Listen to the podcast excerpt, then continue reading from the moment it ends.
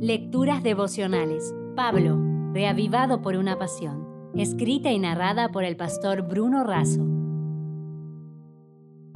Hoy es 20 de junio. Adoptados.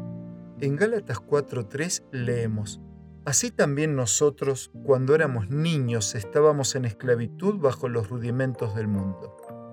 Somos hijos de Dios por medio de la fe en Cristo, nacidos en la familia de Dios y con todos los derechos.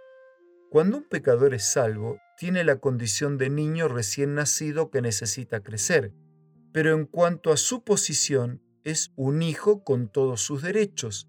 La puerta de entrada a la adopción es la conversión. En el Imperio Romano, los hijos de los ricos eran cuidados por esclavos y estaban bajo la supervisión de un siervo. El niño no era tan diferente del siervo que lo cuidaba. El siervo recibía órdenes del dueño y el niño recibía órdenes del siervo. Los romanos aguardaban a un libertador. Las religiones antiguas estaban muriendo y las filosofías antiguas estaban vacías y eran impotentes. Nuevas religiones extrañas estaban invadiendo el imperio. El hambre espiritual reinaba por doquier.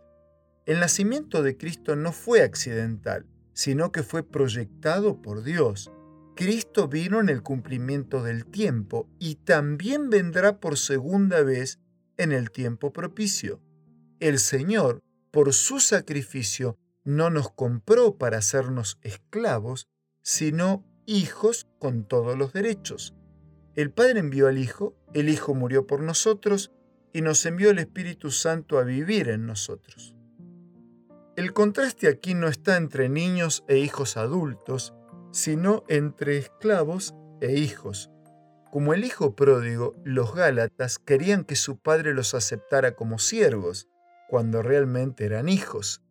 El hijo tiene la misma naturaleza que el padre, no así el esclavo, el hijo tiene padre, mientras que el esclavo tiene amo. Ningún esclavo puede llamar a su amo padre.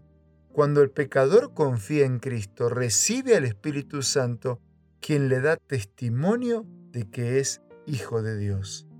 El hijo obedece por amor, mientras que el esclavo obedece por temor. Los esclavos obedecían a sus amos por temor al castigo, los soldados vencidos obedecían a sus vencedores por temor a la muerte.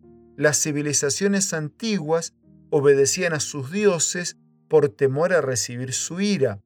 Hoy el temor sigue movilizando a muchos. Empleados que obedecen a sus jefes por temor a ser despedidos, pacientes que obedecen a sus médicos por temor a la muerte, y hasta cristianos que obedecen a Dios por temor a maldiciones presentes y castigos eternos. Y junto con un abrazo de cariño y de respeto, les dejo la última frase de la reflexión de hoy. Como bien dijera Moody, Dios tiene dos tronos, uno en lo más alto de los cielos y otro en el más humilde de los corazones. Por amor nos adopta, nos hace hijos y herederos, a fin de que por amor vivamos dependiendo del Señor y haciendo su voluntad. Si desea obtener más materiales como este, ingrese a editorialaces.com.